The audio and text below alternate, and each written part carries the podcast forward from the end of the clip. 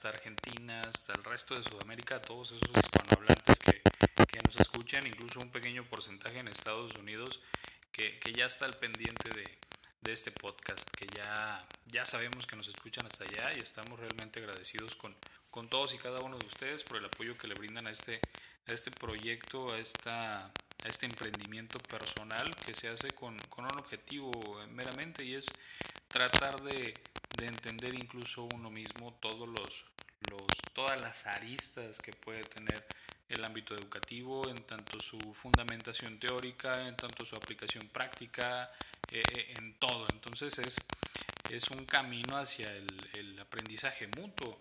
Aprendemos entre nosotros, aprendo yo de ustedes y aprenden, eh, aunque sea un poquito, esa es mi intención de, de este podcast. Entonces reitero, agradecidos con, con todos esos lugares desde donde nos escuchan. Y pues pronto llegaremos a, a más. Hoy en este capítulo 5 eh, sé que estuvimos un poco alejados, fueron casi 20 días, eh, casi, casi un mes entero que no estuvimos ahí en contacto con... Pero entenderán que, que la situación global, la, la, pandemia, pues acarrea el triple de trabajo para, para el cuerpo docente y tenemos que estar al pie del cañón siempre en nuestros centros escolares. Y justamente hoy vamos a hablar de una situación que, que recae en muchos de estos centros escolares, algo que, que, la mayoría tiene, algo que la mayoría teme y es la colaboración entre docentes. Esta colaboración que debiese existir entre esta comunidad de aprendizaje, porque es a donde realmente que llegar a, a, formar parte, como se los había dicho anteriormente, de una comunidad de aprendizaje sólida, de una comunidad de aprendizaje con un propósito y objetivo claro y delimitado, con, con diversas estrategias, pues eh, parte de, esta colaboración, ¿no? En muchos centros estoy seguro que colaboración docente o trabajo en, equipo eh, es un tanto menospreciado o ¿qué, ¿qué, estaría bien? ¿Qué adjetivo le podríamos dar a este concepto de colaboración? ¿Sería una especie de tabú en muchas escuelas? Eh, esto, dado pues, diversas investigaciones alrededor del mundo, han hecho notar que, que el profesor, que el trabajo magisterial, eh, el profesional que lo ejerce lo entiende como un trabajo en solitario, como si fuera él solo el claustro y sus estudiantes, sin, sin importar nada más. Y obviamente entendemos eh, ante las necesidades educativas globales de, de la última década, poniéndolo más recientemente, pues sí se necesita la colaboración de todo el cuerpo docente de un centro escolar en específico, de un distrito escolar, de una zona escolar e incluso de, del mismo estado, de la misma ciudad o del mismo país. ¿Por qué? Porque a fin de cuentas todos tenemos un, propósito similar y es concretar el aprendizaje de nuestros estudiantes a través de, de una enseñanza correcta, de una enseñanza bien formulada, de una enseñanza bien pensada, con, con líneas claras en su estructura, en sus propósitos y en su ejecución. Entonces sabemos de entrada que para que esto suceda de manera uniforme, pues necesitamos colaboración. Y el ejemplo más claro lo tenemos al interior de, de nuestros centros.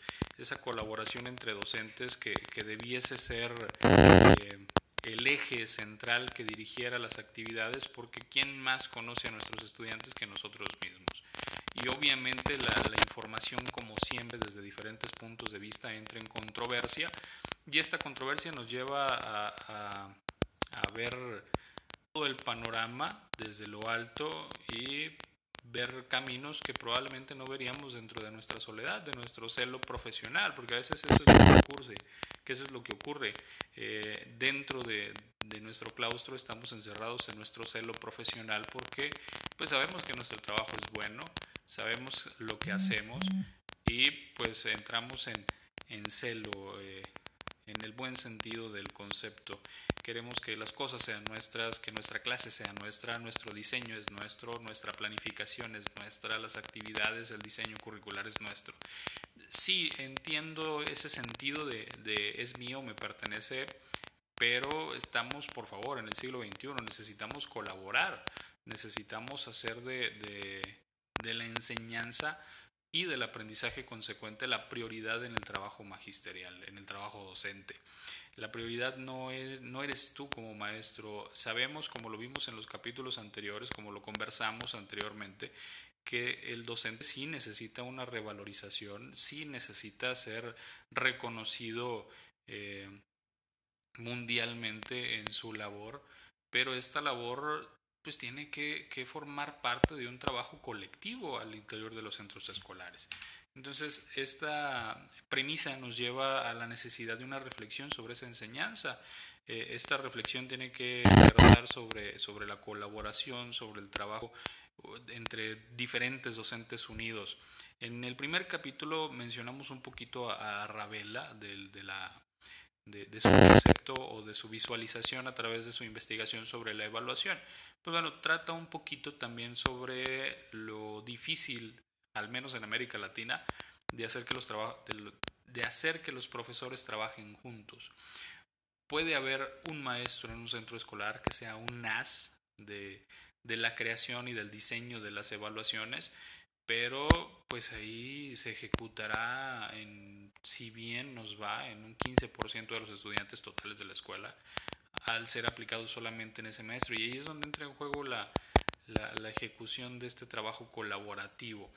Es ahí donde tenemos que reflexionar de qué es lo más importante, mi éxito profesional o que logre realmente el objetivo de esta, eh, de esta profesión, que es pues llevar a cabo una buena enseñanza y lograr el aprendizaje. Sabemos y tenemos muy bien entendido que uno de los principales objetivos de la educación en todos los niveles es desarrollar capacidad de comunicación para que los chicos tengan la oportunidad de expresarse con claridad y coherencia. Eh, desde primaria empezamos a trabajar con, con la comunicación, con el lenguaje oral, con el lenguaje escrito, para lograr una mejor integración a su comunidad y enfrentar con éxito los problemas cotidianos. Creo que este, este propósito de, de aprendizaje coincidirá con muchos de los planes de estudio en, en, en, muchas partes del mundo, porque la comunicación es primordial. Entonces, entramos en una dicotomía, ya que nuestro trabajo versa sobre tratar de hacer que los chicos entiendan todo sobre cómo expresarse con claridad y coherencia para poder integrarse en una comunidad pero en, el marco o al margen de este trabajo resulta que quien es el encargado de, de enseñar a los chicos, de, de, generar estas habilidades en los chicos, eh, trabaja en solitario, trabaja solo. Eh, si bien se integra en su comunidad de manera social, en su comunidad académica de manera social, no es lo mismo integrarnos de, de manera eh, académica, de manera profesional de poder lograr una interacción, una dinámica donde fluya el trabajo, donde fluyan las ideas, donde un, un, brainstorm se pueda formar en cualquier lugar. Y a lo mejor el problema que yo no había visto eh, dentro de un salón de clases, alguien más ya lo notó y yo pueda ayudar a, tratar de resolver ese problema y entre todos, entre la comunidad que, que asista a, al trabajo en un grupo específico, pues pueda ayudar de manera conjugada con todos los esfuerzos a concretar un mejor aprendizaje.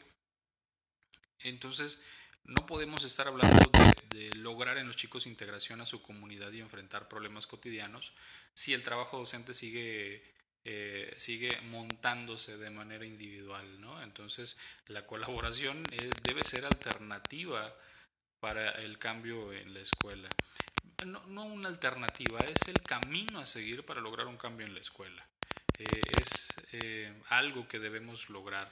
La interacción entre docentes es un, un problema importante en muchos de los centros escolares alrededor del mundo, ya sea por problemas de comunicación, por diferencias personales, incluso por diferencias políticas o sindicales pero esto no debe afectar a, al bien mayor tenemos que tener muy claro y es los estudiantes. Entonces, si queremos lograr un cambio en la escuela, lo decía Einstein, y esto ya va a sonar muy, muy choteado, como decimos en México, pero si quieres tener resultados diferentes, no hagas siempre mismo. Esa es el, la definición de locura. Entonces, no queremos profesores locos, queremos profesionales de la educación, como, como siempre trato de recordarle a mi colectivo, ustedes son profesionales de la educación, compórtense como tal y, y trabajen como, como profesionales de la educación. Entonces, eh, por lo menos en nuestro país los fines de, de esta educación en época, si nos ponemos a verlo en un contexto histórico, si hacemos un timeline, un timeline, de la postura política e ideológica de, de, ha variado. Por lo tanto, también cambia la manera, y de manera radical en muchas ocasiones, propuestas educativas. Hace no mucho teníamos una, una educación en México de carácter socialista, o al menos en el discurso, y es necesario en el mundo, en el siglo XXI, que tengamos una educación más globalizada, más, podrían decir los, los, conservadores, más de, eh, más capitalista, una educación más capitalizada. Entonces cambian estas propuestas, pero siguiendo diversas líneas de trabajo. Entonces es, es así que la educación a lo largo de la historia presenta diversos criterios y diversos fines pedagógicos. Y, esto resulta más que obvio al momento de la interacción al, al, interior de los centros escolares porque pues tenemos maestros eh, de diferentes épocas, ¿no? Sin sonar muy, muy agresivo o sin sonar muy, muy extravagante, pero tenemos profesores muy jóvenes al interior de los centros que que entienden la sociedad actual, que entienden el ritmo de los estudiantes y tenemos profesores con, con vasta experiencia en, en este rollo de la educación, pero que pueden significar, también esta experiencia puede significar cierto, eh, cierto problema para entender la forma en la que deberían eh, pues enfrentarse a los problemas actuales, ¿no? Porque sabemos que la sociedad las necesidades y los problemas no son los mismos hoy en día que hace 5, 10, 15 o 30 años. Entonces, ¿qué tiene que existir? Estos profesores eh, experimentados tienen que cobijar en su manto a los profesores nuevos, a estos novatos, y ayudarlos a entender el, el camino, esta, este devenir de los conceptos educativos, este devenir de las necesidades educativas y al mismo tiempo estos profesores nuevos al, lograr esta convivencia, a lograr esta comunidad, a lograr esta eh, interacción, pues lleguen a formar una buena comunidad de aprendizaje entre docentes y que esta misma comunidad pues impacte a la larga en lo que tienen que aprender los muchachos. Porque es, es innegable que que el trabajo entre maestros pues va a impactar a, los muchachos. Entre más unificado se encuentre el trabajo al, al interior del centro escolar, más uniforme va a ser también la forma en que los chicos trabajen. Eh, es una idea personal siempre. Voy a tener esta idea y la comparto con ustedes. No sé si, estemos de acuerdo o no, pero ya los escucharé ahí si quieren comentarnos un poquito en el, en el podcast. Estamos ahí en redes sociales, en Twitter. Compártanos si comparten esta idea. Mi idea es que los centros escolares, el trabajo en los centros escolares tiene que estar unificado. Tanto evaluación, obviamente cambiando los criterios de asignatura a asignatura, pero todo lo demás unificado, bien ponderado. Tanto reglamentos como instrumentos, como herramientas, estrategias y técnicas para que el muchacho pueda formarse al mismo tiempo una idea más uniforme de lo que está haciendo al interior del salón, de lo que tiene que ser al interior de la escuela y no tenga que verse enfrentado a 11 diferentes maneras de enseñar, a 11 diferentes maneras de educar. Lo que esto supondría, pues, igualmente 11 posturas diferentes al interior de, la escuela de, nuestro estudiante. Y ojo, no hablo de que todos los maestros hagamos lo mismo. No hablo de que todos los maestros tengan igual y tengan que enseñar lo mismo. Ojo, no. Hablo de que todos tengamos las mismas ideas, de que todos tengamos las mismas nociones, de que todos estemos de acuerdo en los mismos objetivos y en la manera de lograr esos objetivos, independientemente de lo que por asignatura se tenga que enseñar, porque no es lo mismo que, lo que el muchacho va a aprender en historia que lo que va a aprender en matemáticas. Son cosas completamente diferentes. Pero podemos hacer que el muchacho entienda el trabajo de la misma manera. Podemos hacer que se sienta eh, que el trabajo es igual en toda la escuela, sin importar de qué materia estemos hablando probablemente de esa manera ayudemos a que desaparezca la aversión hasta de ciertas materias, de ciertas asignaturas a trabajar.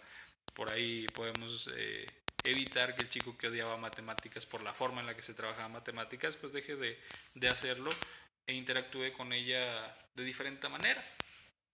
Entonces hablamos de la necesidad de un cambio eh, eh, en la postura pedagógica de los centros escolares al lograr esta, esta colaboración entre docentes.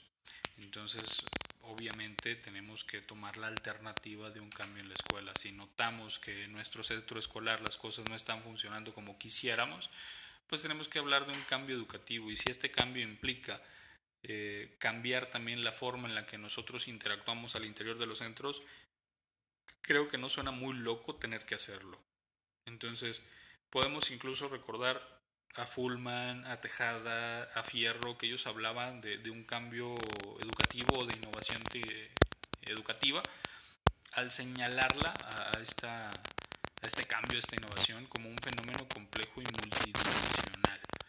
Tiene demasiadas caras, tiene muchas direcciones e implica cuestiones sustantivas del qué, del por qué, del para qué se innova y otras de carácter más de procesos, de cómo innovar, de cuáles son las posibles condiciones, qué mecanismos podríamos agregar y además entra en juego por lo menos otros dos componentes que sería el posible uso de, materiales o sistemas nuevos de enseñanza y las posibles alteraciones de los certificados maestros.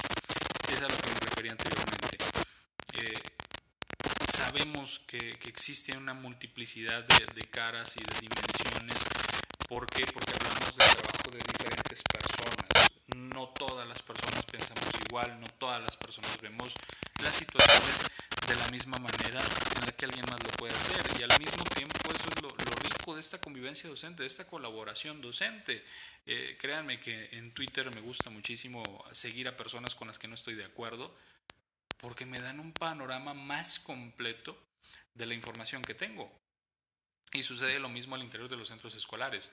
Puedo estar convencido de que mi manera es la correcta, de que mi manera es la adecuada, de que mi manera es la ideal, pero en esta interacción, en esta convivencia, en esta comunicación, en esta colaboración, colaboración, pues puedo notar o pueden hacerme notar que realmente no es no es lo ideal con ese grupo con el que estoy trabajando, la forma que estoy empleando. Puedo, puedo cambiarla, puedo moverla, puedo, puedo hacer un montón de cosas que a lo mejor no tenía contempladas, que a lo mejor no había considerado.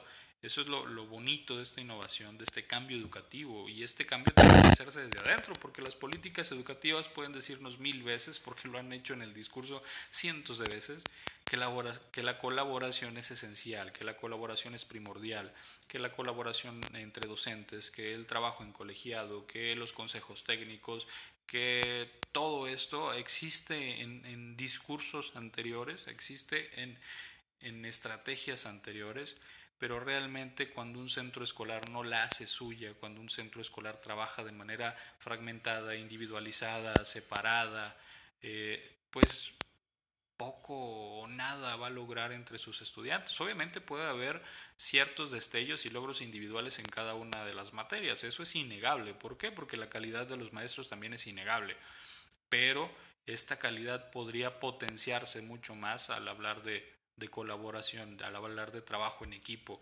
Un ejemplo, eh, vamos a suponer que trabajamos en una empresa, vamos a hacer lo que nunca me gusta hacer y es ver a la escuela como una fábrica, como una empresa, como, una, como la industria. Existen diferentes líneas de producción y estas líneas de producción no llegarían a ningún lado y no lograrían nada trabajando individualmente. Eh, pongamos un ejemplo, aquí en, en mi estado está la, la, armadora de General Motors, de, dependiente de Chrysler. Armamos todas las camionetas, todas las pick-up de, GM.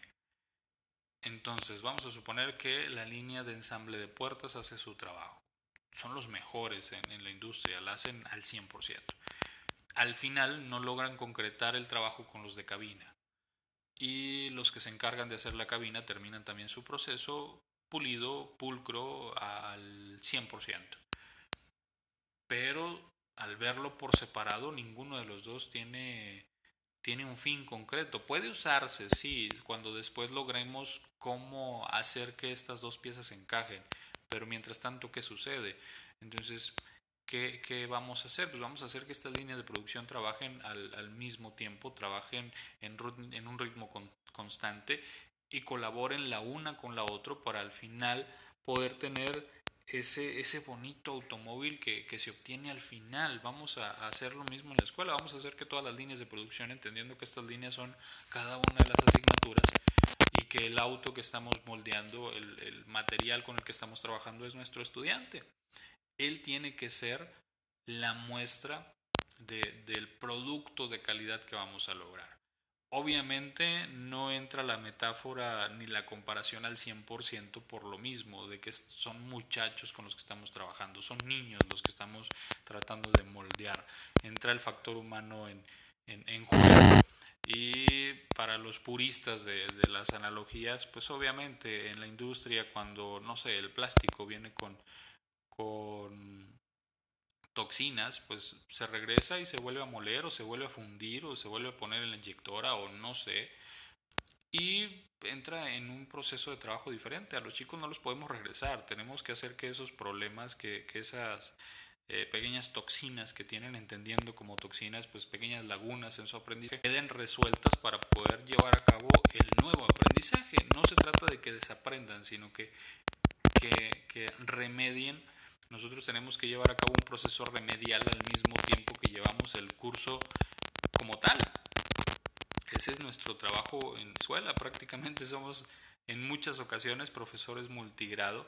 Entonces, ¿qué mejor que, colaborar como, como colectivo, como centro escolar, para minimizar todos estos riesgos, para minimizar todas estas cosas? Porque, eh, pues, tenemos que hacer una propuesta. Al final del día tenemos que proponer algo para que los problemas se resuelvan, para que la situación no, no vaya a más. Entonces tenemos que salir de ese cascarón, tenemos que salir de, del trabajo en solitario, tenemos que dejar atrás ese celo profesional y empezar a, a trabajar sobre la propuesta del trabajo colaborativo, porque se supone, eh, es, es seguro suponer que con la participación de todos los integrantes, maestros, alumnos y autoridades, se formulen pues metas propias para cada escuela. Tenemos que tener en cuenta una misión, una visión en cada uno de los centros escolares y al mismo tiempo se definan estrategias y compromisos para lograr esas metas, orientándose hacia una escuela en donde se fomente el trabajo colegiado, con objetivos precisos e incluso podemos agregar ahí una autoevaluación y una evaluación externa que todo esto no es más que lo que nos dice la, la Secretaría de Educación Pública en México, por lo menos desde 2001. Eh, tenemos que, que, formularnos metas propias, pero tenemos que hacer nuestras estas metas. Eh, en muchos centros escolares y muchos profesores de, de, campo no van a dejar mentir, muchos profesores que están frente a grupo no van a dejar mentir. En muchos casos estas metas son formuladas sin consulta sin consenso del colectivo por parte de las autoridades, sea autoridades escolares inmediatas como director, eh, coordinador académico, cualquier personaje que ustedes gusten, puede arbitrariamente formular estas metas y definir las estrategias y asignar los compromisos. Obviamente esto va a hacer que muchos maestros que no compartan estas, estas eh, posibles metas o que no compartan y no coincidan con estas estrategias y compromisos adecuados, que, que no los compartan, pues no van a dar el 100% para lograrlos. ¿Por qué? Porque nos, nos metemos en un rollo como este del de la película Inception, que una idea no puede ser aceptada si no proviene dentro de ti. Y en la escuela sucede mucho con, con, con el cuerpo, con el colegiado docente. No se hagan, nos pasa a todos. Si la idea no surge de, mí, es muy difícil que yo la acepte. Si la idea es eh, arbitrariamente asignada, u obligadamente asignada o directamente asignada, es muy difícil que yo me llegue a convencer, a menos de que la labor del directivo en convencimiento sea excepcional, pero es muy difícil que yo me logre convencer para poder hacer mía esta meta. ¿Por qué? Porque yo no la definí. Yo no formé ni formulé la estrategia ni asumí ningún compromiso. Entonces aquí es donde entra el trabajo colegiado. Tenemos que entrar en esta colaboración para poder formular la mejor estrategia a la meta que nosotros eh, coincidamos debe ser la que queremos alcanzar. Puede ser que en cierto momento no nos alcance para, para poder lograr solucionarlo todo, pero al momento en el que aceptamos trabajar en colegiado, al momento en el que aceptamos trabajar eh, en, en convivencia, al momento de que aceptamos colaborar con otros maestros, ya dimos el primer paso, ya, ya aceptamos que necesitamos hacer algo, ya aceptamos que tenemos trabajo que hacer, ya aceptamos que hay una necesidad que, que se tiene que cubrir y se debe cubrir con el trabajo de todos, se debe cubrir con la aceptación de este trabajo por parte de todos. ¿Para qué? Para que cada uno colabore, para que cada uno trabaje desde su trinchera, para que cada uno eh, en este trabajo colaborativo pues ahora sí que haga lo que le corresponde y podamos llegar a un consenso y podamos lograr las metas que uniformemente nos estamos proponiendo. Y ahí entra la autoevaluación, ahí ya después de que asumimos los objetivos, después de que asumimos los propósitos, después de que definimos estrategias y compromisos, pues obviamente tenemos que hacer una evaluación, tenemos que saber qué estamos logrando, cómo lo estamos logrando y qué nos falta lograr. Entonces no podemos simplemente asumir los propósitos, no podemos simplemente lanzar la estrategia y llevarla a cabo, necesitamos una autoevaluación o una evaluación externa para poder saber realmente cómo vamos. Si estamos trabajando bien, si necesitamos una adecuación, si necesitamos una reorientación. Pero no podemos lograr nada de esto sin el trabajo colaborativo, sin compartir nada. Y pues hemos visto muy por encima lo que podría significar la colaboración entre docentes. La colaboración entre docentes a manera de conclusión podría significar, entre todas las cosas, uno, un cambio, eh, un cambio eh, en la escuela, una reflexión que puede eh, desembocar en un cambio importante, en una innovación escolar que nos va a ayudar dentro de las necesidades que tenemos en, en nuestro centro, pues formular diferentes metas. Eso únicamente colaborando para poder reconocer las necesidades y diseñando estrategias que nos lleven a solucionar esas necesidades. Esto es únicamente en la formulación del trabajo. Ahora, también cabe la posibilidad de, de colaborar entre el colegiado, entre los docentes, entre el centro escolar, con diferentes estrategias, con diferentes formas de, de ejecución de, de, diferentes temas, con un montón de recursos eh, pedagógicos que como maestro en ocasiones tenemos chispazos que nos ayudan a generar diferentes eh, planificaciones, diferentes materiales, diferentes cosas que bien me sirven a mí y le pueden servir a alguien más. ¿Ok? Entonces, Concluyendo, la colaboración entre docentes es importante, ha sido importante y será importante en demasía para la innovación y para el cambio de los centros escolares. Es importante la colaboración entre docentes para lograr una enseñanza efectiva que a su vez desemboque en un aprendizaje significativo. El aprendizaje de los chicos depende, si bien no directamente, pero sí colateralmente, de la colaboración que existe entre los maestros, porque, eh, repito, y, les digo de nuevo, obviamente todos los maestros son buenos, todos los maestros tienen, tienen su highlight, pero es mejor siempre que todos trabajemos en la misma sintonía, que todos trabajemos por los mismos objetivos generales, que todos trabajemos bajo la misma línea. ¿Para qué? Para que el trabajo sea uniforme. Y no hablo de, uniforme al referirme en que sea cuadrado, en que no te pueda salir de la línea, sino en que sea uniforme, en que todos estemos trabajando para un mismo.